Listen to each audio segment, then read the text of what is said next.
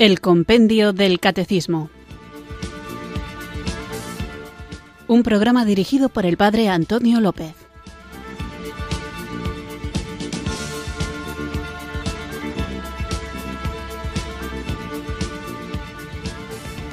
Muy buenas tardes, queridos oyentes de Radio María. Recibido un cariñoso saludo desde Irurzun, en Navarra, quienes sintonizáis una tarde más esta Radio de la Virgen, esta emisora que cambia vidas, Radio María, para escuchar el programa El Compendio del Catecismo, nuestra cita diaria con la formación católica en la que vamos recorriendo las distintas preguntas y respuestas que nos ofrece este libro que da título y hace de guía para el programa, que es el compendio del catecismo, y así ir creciendo en nuestra formación. Una formación que queremos tener no por un afán vanidoso intelectual de saber mucho y tener una especie de pequeña enciclopedia encerrada en el cerebro, que tampoco es nada malo, pero es algo insuficiente. Nosotros no queremos una formación intelectual para amueblar nuestro cerebro, que quede hermosamente adornado con conocimientos, sino que lo que queremos es tener una formación intelectual que nos toque el corazón y nos mueva a conocer a Jesucristo, amarle, seguirle, a compartir el gozo de esta vida nueva que Él nos ofrece, a vivir tal y como Él nos propone y nos ayuda y nos hace vivir con su gracia y cuando toca que toca muy a menudo, también defender nuestra fe. Así que vamos allá con la tarea siempre interesante de no dejarnos llevar por el conformismo en la vida espiritual, de no creer en absoluto que nos lo sabemos todo o que estamos del todo convertidos, sino darnos cuenta de qué alta es la vocación a la que Dios nos llama y cómo ésta esta vocación exige una respuesta que implica a toda la persona, todas las dimensiones de la persona humana, las físicas, las intelectuales, las espirituales, las psicológicas, todo lo que somos se pone en juego para acoger este don que el Señor quiere hacernos de revelarse a nosotros, de darse a conocer, de que podamos descubrir los secretos más íntimos de su corazón y de que podamos compartir su misma vida divina, no solamente gozando plenamente de su visión en el cielo, sino también ya aquí, ahora en la tierra, llevando a cabo la misión a la que nos convoca. Y como nadie puede amar aquello que no conoce, y nadie puede desear conocer si no ama, invocamos al Espíritu Santo para que incremente en nosotros el amor a Dios y que este amor nos haga inquietos buscadores de los secretos. En realidad en la vida cristiana no hay secretos, sino de los designios revelados que Dios ha depositado en su iglesia para que ésta, la iglesia, guiada por el Espíritu Santo, nos lleve al conocimiento de la verdad plena. Así que, en actitud orante, llenos de agradecimiento, invoquemos al Espíritu Santo para que nos acompañe durante esta hora y durante toda nuestra vida. Invoquemos juntos el don de Dios.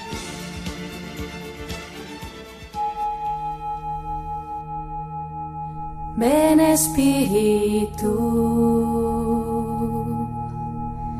ven Espíritu. Ven Espíritu.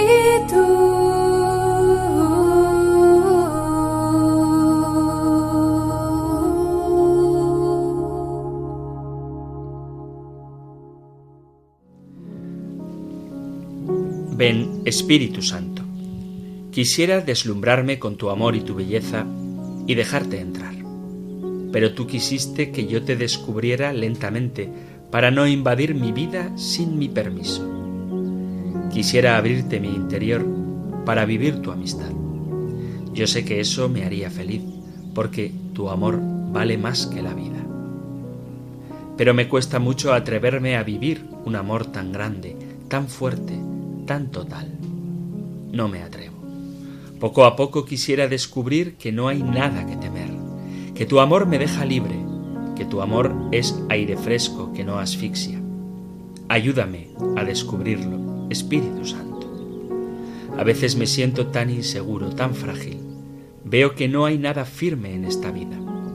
Me siento como un pequeño gusano débil que se puede destruir con cualquier cosa.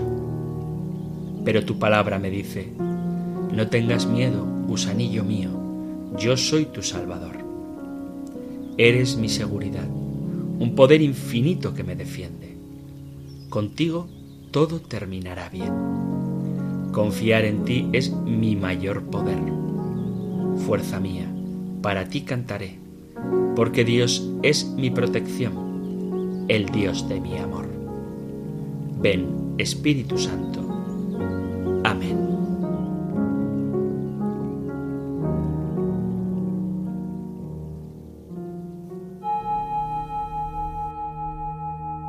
Ven Espíritu, ven Espíritu,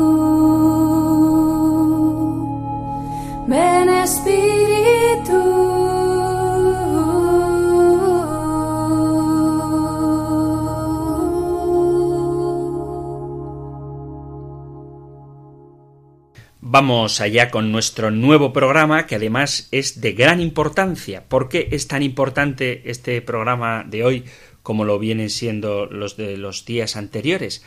Porque estamos tratando la verdad culminante de nuestra fe, que es la resurrección de Cristo. Estamos en el apartado Jesucristo descendió a los infiernos, ya vimos lo que esto significaba, y al tercer día resucitó de entre los muertos, después de ver que, como acabo de citar del compendio del catecismo, la resurrección de Jesús es la verdad culminante de nuestra fe y una parte esencial del misterio pascual, dedicábamos el programa anterior a la pregunta 127 sobre qué signos atestiguan la resurrección de Cristo y lo que yo hacía fundamentalmente era tratar de demostrar que la resurrección de Cristo es un acontecimiento histórico.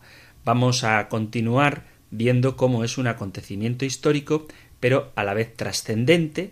No obstante, quiero volver a recordar algunas de las pegas que se ponen a la hora de aceptar la resurrección como fenómeno histórico y luego dar también algunos argumentos por los que la Iglesia cree y enseña que la resurrección es un acontecimiento histórico. Y subrayo lo de histórico porque en ningún caso se puede entender la resurrección meramente como una sensación subjetiva o una presencia de alguna manera espiritual en la conciencia de los apóstoles que después de haber experimentado tantas emociones fuertes al lado de Jesucristo querían mantener viva su memoria y por eso cuando predican la resurrección en el fondo lo que están queriendo es expresar que la enseñanza de Jesús sigue a su lado y que sigue vigente el mensaje de amor y paz.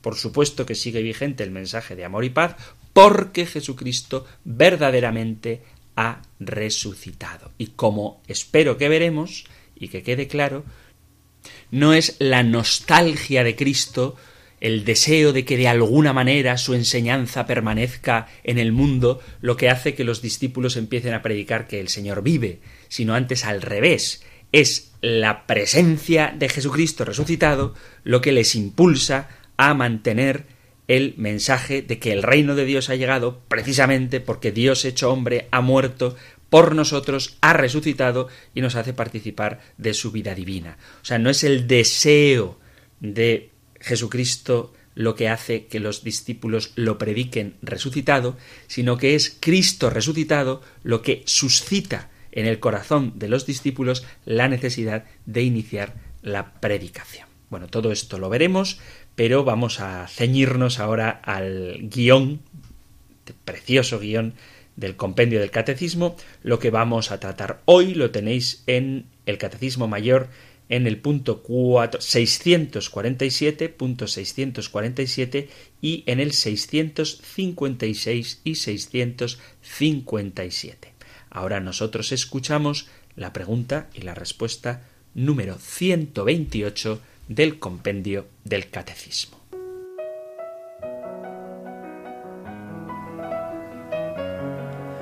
Número 128.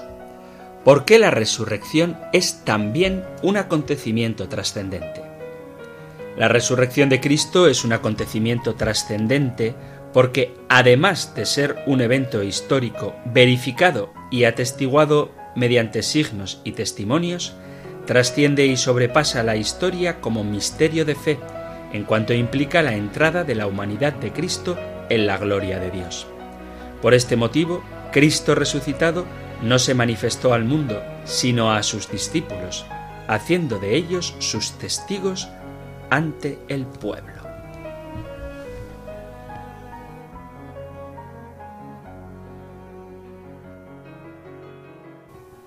El compendio en este punto 128, en el que habla de la resurrección de Cristo como acontecimiento trascendente, comienza dejando claro, leo literalmente, la resurrección de Cristo es un acontecimiento trascendente porque, dice, además de ser un evento histórico, trasciende y sobrepasa la historia.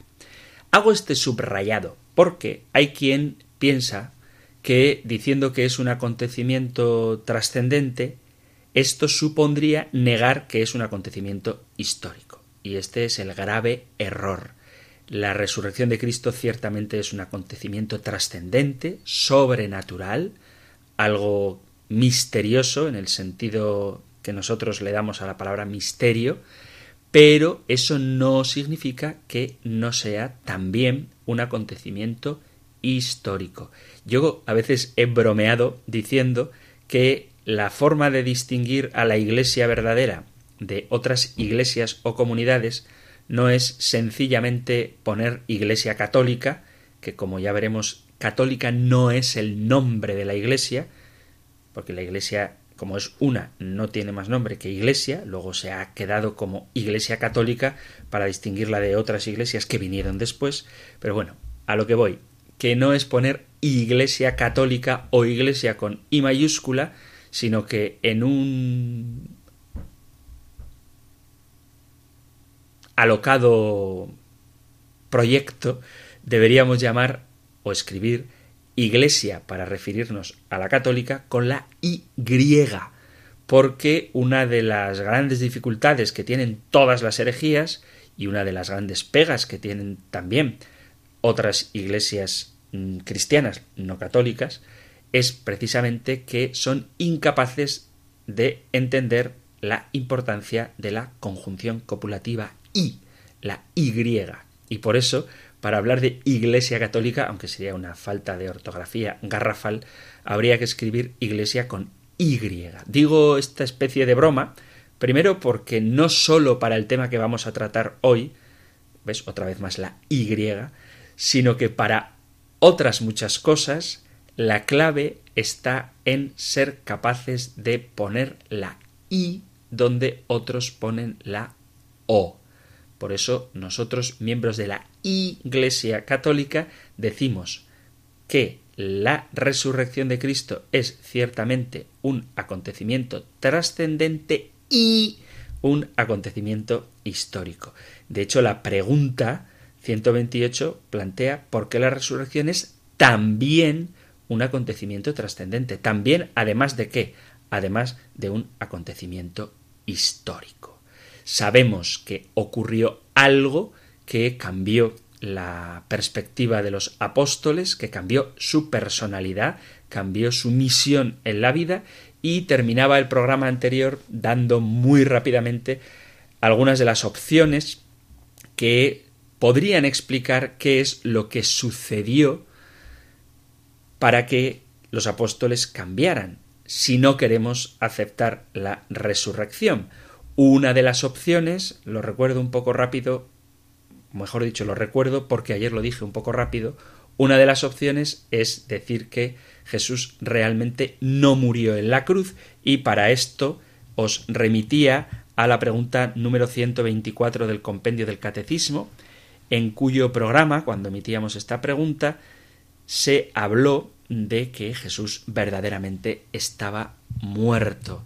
Es imposible que Jesús sobreviviera a la tortura de la crucifixión. Algunos han propuesto que Jesús vivió a pesar de la crucifixión, que o bien porque era un experto en meditación hinduista, que ya vimos que esto también es absurdo, supo mantener sus constantes muy bajas y de esta manera aparentar que estaba muerto y sobrevivir, esto es absurdo, pero también habría que preguntarse cuánto tiempo estuvo fuera, cómo pudo sobrevivir tres días en el sepulcro, no tiene ninguna lógica desde el punto de vista médico, no voy a repetir el programa de la pregunta 124, pero evidentemente Jesús estaba muerto y la lanza que atravesó su costado y probablemente también su pulmón y su pericardio y su corazón, esa lanza le fue tirada, le fue lanzada precisamente porque él, a diferencia de los dos que estaban crucificados a su lado, ya estaba muerto. Habría que decir además que los enemigos de Jesús en ningún momento dudaron de que estuviera muerto. Cuando se difunde la idea de que Jesús ha resucitado, el modo en que pretenden acallar ese rumor es diciendo que los discípulos robaron el cuerpo, pero a nadie se le ocurre cuestionar, de la época de Jesús, a nadie se le ocurre cuestionar que realmente estaba muerto. Además, uno de los datos arqueológicos más importantes que tenemos, o el más importante, para verificar la resurrección histórica de Jesús, es la cuestión de la tumba vacía. Ningún historiador serio ha puesto nunca en duda que Jesús estuviera muerto cuando bajó de la cruz. Sin embargo, muchos se han preguntado cómo es que el cuerpo de Jesús desapareció de la tumba. Hay quien ha pensado que la resurrección es un mito o un engaño y, guiado por el deseo de conocer la verdad, se ha comenzado a investigar para negar la resurrección de Cristo. Hablo del doctor Frank Morrison, un hombre que quiso demostrar que Jesús no había resucitado y empezó a investigar. Morrison, este hombre, empezó a intentar resolver el caso de la tumba vacía. La tumba pertenecía a un miembro del concilio del Sanedrín que se llamaba José de Arimatea.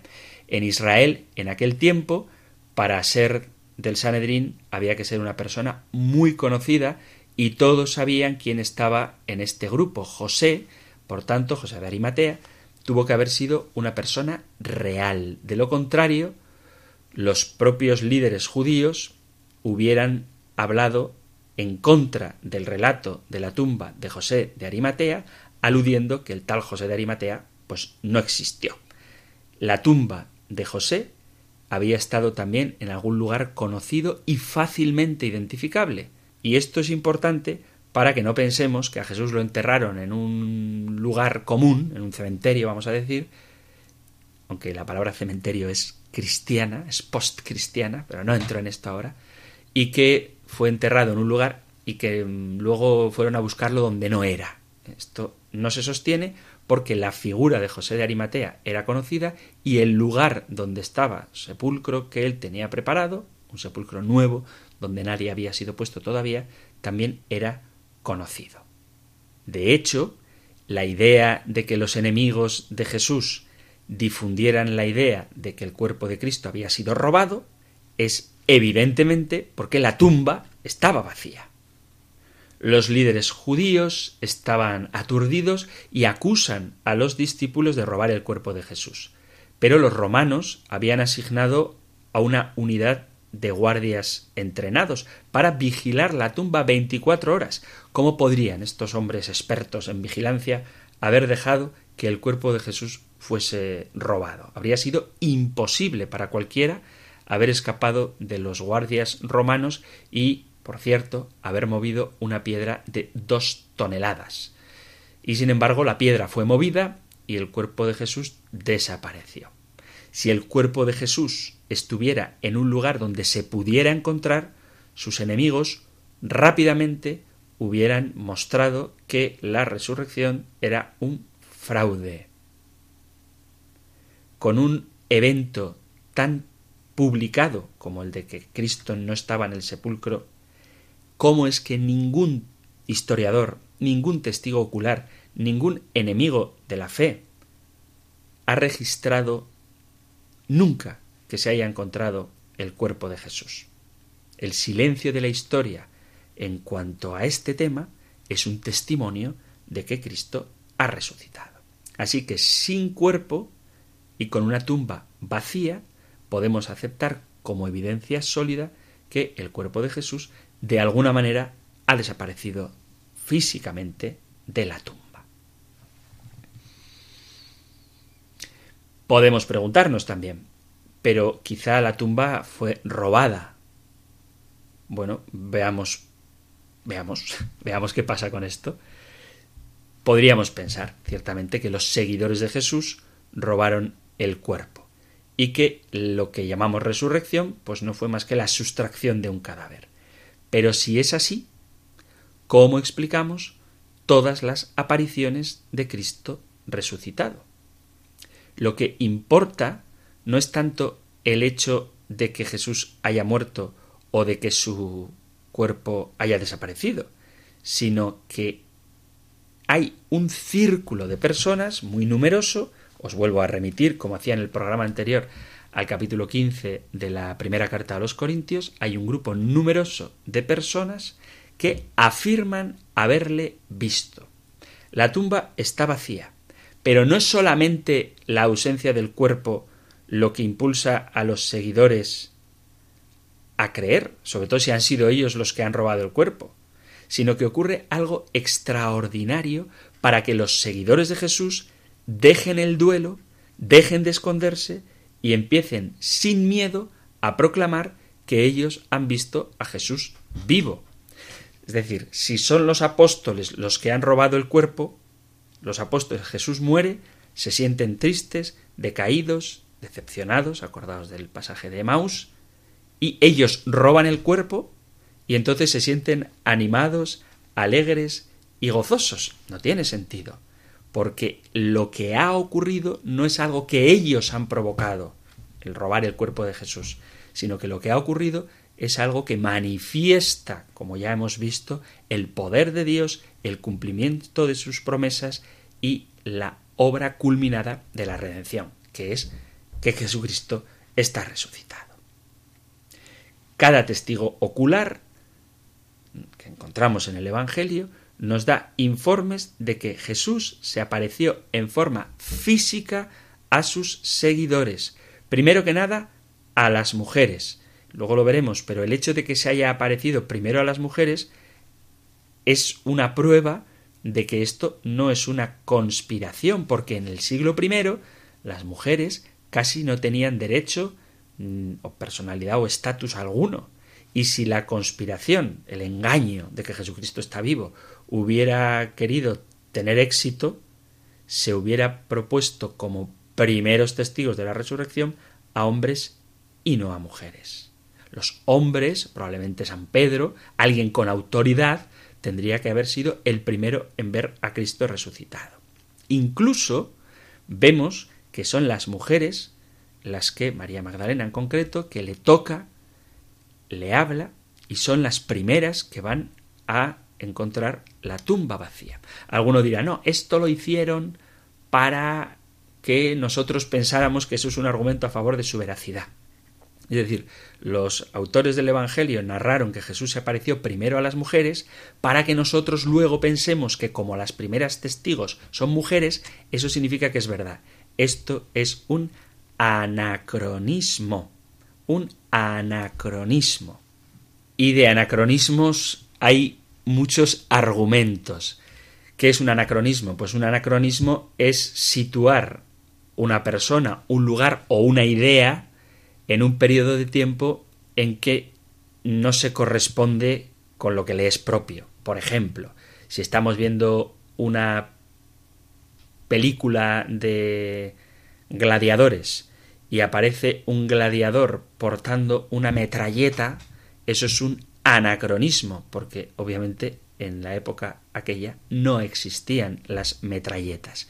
Pero claro, esto es como muy poco sutil, que, en, una peli de la búsqueda, en búsqueda del fuego, pues aparezca un neandertal neandertal con vaqueros. Obviamente, eso es, eso es un anacronismo muy llamativo, pero de forma más sutil a veces aparecen anacronismos en cuestiones de ideas, que como no seamos un poco atentos, nos podemos dejar engañar. Entonces, que en el siglo I a alguien se le vaya a ocurrir que en el siglo XX un hombre va a hacer un estudio a propósito de la resurrección de Cristo y ya para por si acaso voy a pensar que en el siglo XX las mujeres sí van a tener autoridad, entonces pongo a las mujeres como primeras testigos de la resurrección para que en el futuro crean que lo que estoy diciendo es verdad, eso es un anacronismo. Y una mala estrategia, porque en el futuro van a creer que esto es verdad, pero en el presente no. Es decir, si las primeras testigos de la resurrección son mujeres y éstas no tenían autoridad ninguna, nadie de la época de Jesús iba a creer en el testimonio de las mujeres y por lo tanto la predicación de la resurrección quedaría vacía. Entonces no caigamos en el anacronismo de pensar que cuando se escribió el Evangelio se hizo porque ya conocían los autores sagrados lo que en el siglo XX o XIX o XVII íbamos a pensar, porque eso es mucho milagro también. El hecho es que los relatos de los testigos oculares nos narran cómo los discípulos ven a Jesús en varias ocasiones, en más de diez ocasiones, y muestran cómo Jesús les enseña sus manos y sus pies, come con ellos y pide que lo toquen. Y además, más de 500 seguidores vieron a Jesús juntos. Esto nos lo da, el dato nos lo da el apóstol San Pablo en la carta a los Corintios, primera carta a los Corintios, en el capítulo 15. Entonces se pasa de los límites de la credibilidad el pensar que los primeros cristianos podían haber fabricado este cuento y entonces predicarlo entre aquellos que fácilmente podrían haberlo refutado. O sea, yo puedo en, en mi casa decir que se me ha aparecido San Agustín, puedo decirlo en mi casa, que se ha aparecido físicamente. O yo puedo decir en mi casa que he construido una torre de naipes, un castillo de cartas de, naipes de 17 pisos. Yo puedo, puedo contarlo en mi casa si nadie lo ha visto. Pero lo que no puedo hacer es decir en el pueblo que en medio de la plaza del pueblo he hecho una torre de 17 pisos con naipes. ¿Por qué? Porque toda la gente que está ahí alrededor va a saber que eso es mentira. Entonces, las apariciones de Jesús en grupo son una prueba de que éstas son reales, porque cualquiera de las personas presentes podría haber protestado diciendo que estaban mintiendo. Y esto no aparece por ningún lado. San Pablo en este texto da la lista de los nombres de las personas donde Jesucristo se apareció. Si esto fuera falso, cualquier lector de la carta a los Corintios de su época hubiera podido desmentir al apóstol. Y de hecho, Pedro, el apóstol Pedro, predica la convicción de que Jesús está vivo. Nosotros, dice, somos testigos de todo lo que hizo en la tierra. Lo mataron colgándolo de un madero, pero Dios lo resucitó al tercer día, comimos y bebimos con él después de su resurrección. Esto dice San Pablo en, los Hechos de los Apóstoles, capítulo 10, versículo a partir del 39. Las apariciones de Jesús son bien auténticas y no se puede dudar de la racionalidad de que éstas ocurrieron fuera de la imaginación de los apóstoles. Otra de las cosas que no se explica si Jesús no ha resucitado es el comportamiento de los discípulos. Algo que deja perplejos a los historiadores, a los psicólogos y a cualquier escéptico es cómo es posible que once cobardes están de repente dispuestos a sufrir humillación, tortura y muerte. Porque, como sabéis, todos los discípulos, menos uno, aunque según la tradición también a este intentaron acabar con él, menos San Juan Evangelista, fueron hechos mártires. Uno podría sostener una mentira hasta el punto de dejarse torturar por ella. Es decir, si han robado el cuerpo de Jesús, ¿cómo se dejan matar por mantener esta mentira? Otro anacronismo, ¿eh? decir, bueno, pero es que San Pedro decía que Jesús había resucitado para ser el Papa. Eso es un anacronismo, porque la figura, digamos, regia o triunfal del Papa, los beneficios que puede acarrear, los beneficios materiales o sociales o políticos que puede acarrear el cristianismo, son muy posteriores. Estamos hablando del siglo IV y hasta entonces ser cristiano fuera de la vida sobrenatural lo único que acarreaba era problemas. Acarreaba el gozo de la comunidad, pero la persecución de una sociedad que veía el cristianismo como una secta peligrosa, o bien porque los judíos mm, creían que el cristianismo negaba la soberanía de Dios, o porque los romanos veían que el cristianismo ponía en peligro su sistema politeísta religioso. Entonces no había ninguna ventaja en ser cristiano fuera de las propias que da la fe y la caridad que ésta conlleva. Alguno puede argumentar que también hay mártires que se inmolan, por ejemplo, del mundo del islamismo radical. Y entonces eso hace que ellos estén en la verdad es que no se trata de que tú entregues tu vida por una idea, sino que estamos hablando de que entregan su vida, los apóstoles, supuestamente por una mentira. Quiero decir, que un mártir del siglo XX entregue su vida por Jesucristo es más comprensible que que uno de los apóstoles entregue su vida por Jesucristo si es que Jesucristo no ha resucitado. ¿Por qué? Porque el mártir del siglo XX tiene fe en aquello que ha sido revelado a través de la Sagrada Escritura y de la tradición, es decir, de la enseñanza de los apóstoles. Entonces, el mártir del siglo XX o del siglo XVII, da igual, los mártires se ofrecen a la muerte fiados del testimonio de los apóstoles. Pero si los apóstoles no creen que Jesús ha resucitado de verdad, fiados en qué se entregan a la muerte.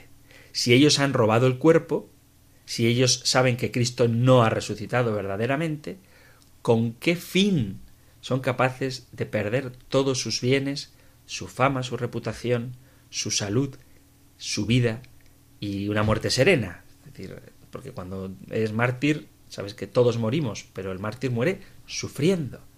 Nadie ha explicado, ni puede explicar, cómo es posible que los discípulos estén dispuestos a morir por una mentira conocida por ellos.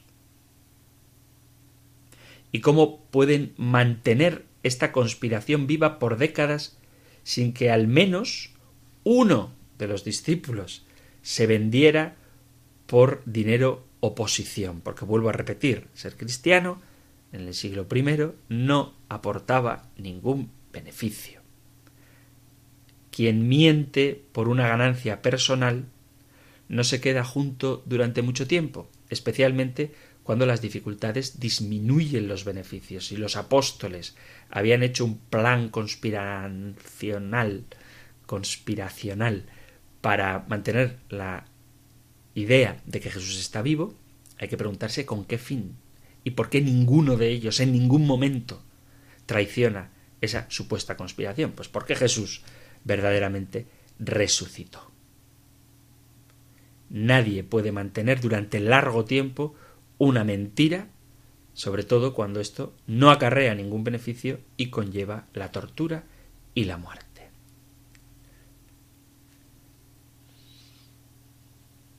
Ni una sola vez los testigos, los apóstoles, negaron ni pusieron en duda esta verdad. Fueron golpeados, torturados, apedreados, hechos prisioneros y la única cosa que justifica su resistencia es que lo que están predicando es verdad. Algo ocurrió para que estos hombres y mujeres cambiaran. Cualquiera que afronte este problema de qué pasó con los discípulos, por qué cambiaron, tiene que aceptar que es una realidad que no puede explicarse, esta convicción profunda de este grupo de personas que ocasiona un cambio de actitud tan grande, no hay otra explicación que el hecho de que Jesús verdaderamente se levantó de la tumba.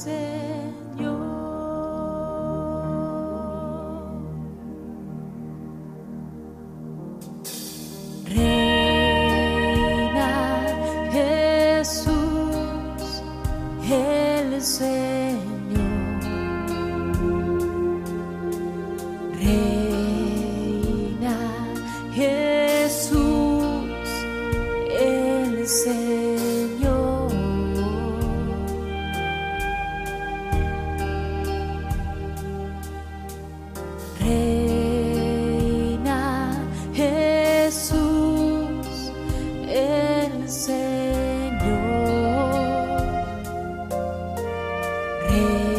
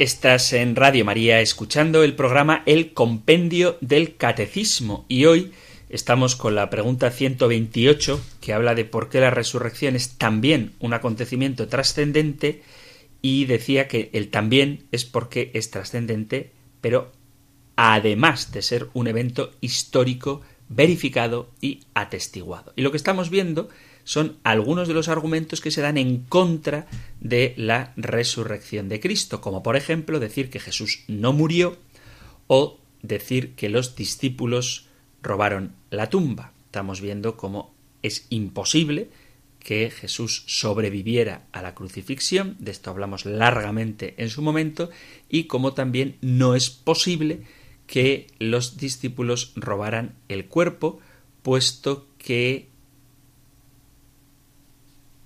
ellos mismos no creían en la resurrección hasta que el propio Jesús se les apareció vivo. Y este evento, esta aparición de Jesús resucitado, no fue algo que vieran uno o dos, sino que lo vieron varios, incluso más de 500 personas juntas, y en distintas ocasiones. Vamos pues a seguir rápidamente con otro de los argumentos en contra de que Jesús haya resucitado, que es decir, como a veces se puede afirmar, que los discípulos estaban alucinando. Estaban, por tanto, los discípulos alucinando. Hay gente que dice que ha sido raptada por una nave espacial y sometido a pruebas y luego le han devuelto a su casa. No puede ser que los discípulos también hayan visto algo así, algo que solo ha ocurrido en su cabeza y ellos están convencidos de que es verdad, pero que realmente no lo es. Bueno, habría que preguntarse muchas cosas sobre el tema de las alucinaciones y de los trastornos mentales que a veces pueden producir que alguien vea cosas que no existen o sobre todo es más común que escuche cosas que en realidad no existen o que tenga sensaciones que no son reales. Pero, en cualquier caso, y sin meternos demasiado en este asunto de la psicología o de la psiquiatría, las alucinaciones son acontecimientos individuales. Por su propia naturaleza, solo una persona puede ver una alucinación en un momento determinado. Las alucinaciones no son algo que pueda ser visto por un grupo de personas. Es inconcebible que 500 personas con una mentalidad, vamos a suponer, media, puedan experimentar las mismas impresiones sensoriales, visuales, auditivas o de tacto que todas las que están alrededor. Esto no cabe en una alucinación. Además, para poder justificar lo de la alucinación, habría que creer que había tanto deseo de ver a Jesús una persona que acabaron viéndole. Y sin embargo, ninguno de los discípulos esperaba ver a Jesús resucitado.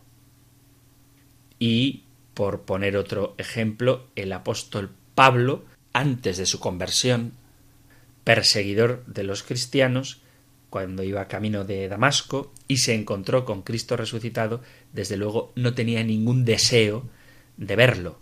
Antes bien, quería acabar con los cristianos.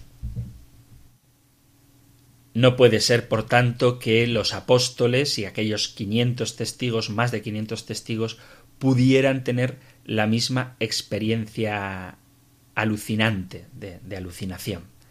También es verdad que los apóstoles tuvieron la misma experiencia al encontrarse con Jesús en la misma circunstancia cuando estaban reunidos. Y era Jesús porque comió con ellos.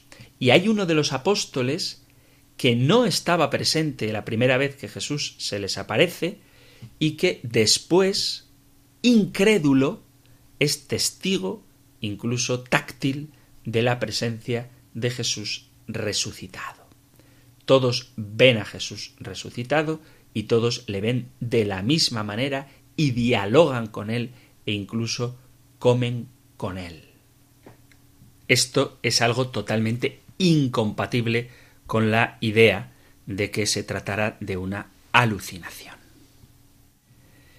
Y el último de los argumentos en contra de la resurrección que vamos a ver es el de afirmar que se trata de una mentira que luego se convirtió en leyenda. Los discípulos afirman falsamente haber visto a Jesús resucitado, ya hemos planteado a ver con qué fin, pero esta mentira luego se convierte en una leyenda. Mirad, esto no es aceptable porque las leyendas raramente, nunca, se desarrollan mientras los testigos oculares están vivos para refutarla.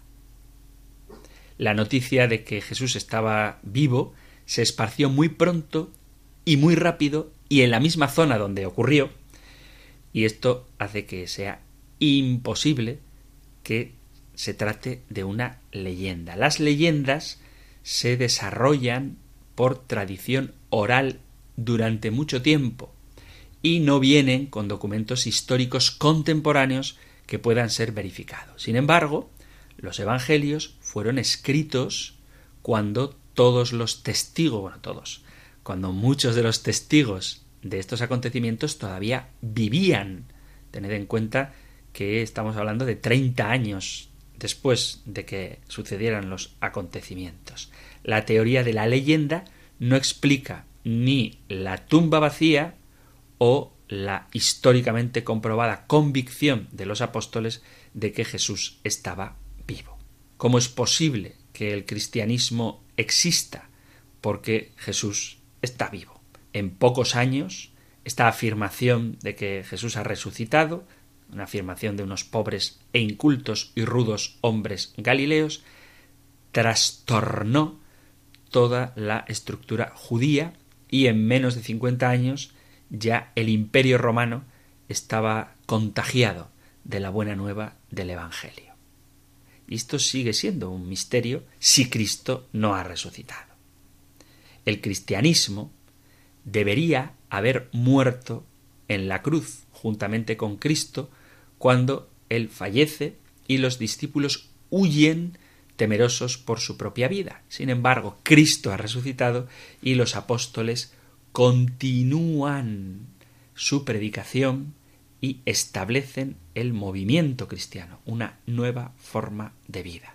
Es imposible, desde el punto de vista psicológico, ver a un pequeño grupo de personas cobardes y derrotadas en una habitación ocultos un día y pocos días después se transforman en una compañía, en un grupo de gente apasionada, alegre, gozosa, valiente, que ninguna persecución puede acallar y atribuir este cambio simplemente a una mentira. Esto no tiene ningún sentido. Con un mito, una alucinación, y un defecto de autopsia descartados, con evidencia irrefutable de la tumba vacía, con un cuerpo que considerables testigos oculares han visto resucitado y con una inexplicable transformación del impacto del mundo hacia el mundo de aquellos que clamaron haber visto a Cristo resucitado, podemos afirmar que los prejuicios sobre la resurrección de Cristo que la niegan son equivocados. Con todo esto, lo único que pretendo es mostrar que la resurrección de Cristo es un acontecimiento histórico, que la resurrección ocurrió de manera física y que es más que razonable aceptar estos acontecimientos como reales. Es verdad que no tenemos las pruebas científicas en el sentido de que podamos reproducir un acontecimiento único en un laboratorio, pero existe lo que se llama el método policial. Todas las pruebas indican, muestran evidencias, indicios de que Jesucristo está vivo, que realmente Él ha resucitado. Y esto, vuelvo a repetirlo porque quiero que quede muy muy claro, sobre todo con respecto a la pregunta 128, a la que dedicaremos también el programa siguiente, continuando con la resurrección histórica de Jesús y metahistórica, es decir, histórica y trascendente, pero sobre todo subrayar esto, cuando hablemos de la resurrección como acontecimiento trascendente, no es para negar que fue un acontecimiento histórico, sino que es un acontecimiento histórico que va más allá de la historia. Queridos amigos, queridos oyentes de este espacio del compendio del catecismo, se nos ha acabado el tiempo. Me hubiera gustado compartir con vosotros algunas de las respuestas que habéis seguido enviando a propósito de la pregunta que os lanzaba de si la resurrección de Cristo fuera falsa, es decir, si apareciera el cuerpo de Cristo difunto, ¿cambiaría en algo tu fe? Respondisteis algunos por el correo electrónico, han seguido llegando respuestas, como andamos escasos de tiempo en el próximo programa que seguiremos tratando este de la resurrección, compartiré con vosotros los mensajes que habéis enviado. Y no me causa pena el dedicar mucho tiempo a esto porque vuelvo a citar el compendio del catecismo cuando dice que la resurrección de Jesús es la verdad culminante de nuestra fe y nuestra fe está basada en la historia, en acontecimientos que han ocurrido. No se trata de una iluminación interior que pudo tener un individuo particular, sino de acontecimientos. Dios ha irrumpido en la historia en la encarnación y la resurrección también acontece en la historia. Si todavía no habéis respondido a la pregunta de qué pasaría si apareciera el cuerpo de Jesús y os apetece hacerlo, o queréis compartir cualquier otra opinión, o dar un testimonio, o hacer alguna pregunta, sabéis que Radio María pone a vuestra disposición dos medios para que a cualquier hora del día podáis poneros en contacto con el programa tanto quienes lo escucháis en directo como quienes lo hacéis a través de los podcasts que encontráis en la página web de Radio María o en la aplicación de los teléfonos inteligentes que podéis descargaros en vuestros dispositivos y que os animo a que lo hagáis porque además es una forma de poder escuchar Radio María siempre que tengáis tiempo. Así que os animo a que os descarguéis la aplicación y que seáis fieles a esta emisora de la Virgen lo que digo, los modos de contactar con este programa de El Compendio del Catecismo son el número de teléfono para WhatsApp, solo para WhatsApp, 668-594-383, 668-594-383 o el correo compendio arroba. Vamos a concluir nuestro programa como hacemos cada día recibiendo la bendición del Señor. El Señor te bendiga y te proteja, el Señor ilumine su rostro sobre ti y te conceda su favor, el Señor te muestre su rostro y te conceda la paz. Muchísimas gracias por estar ahí, gracias por escuchar el compendio del catecismo y si queréis volveremos a encontrarnos en un próximo programa. Un fuerte abrazo. El compendio del catecismo un programa dirigido por el padre Antonio López.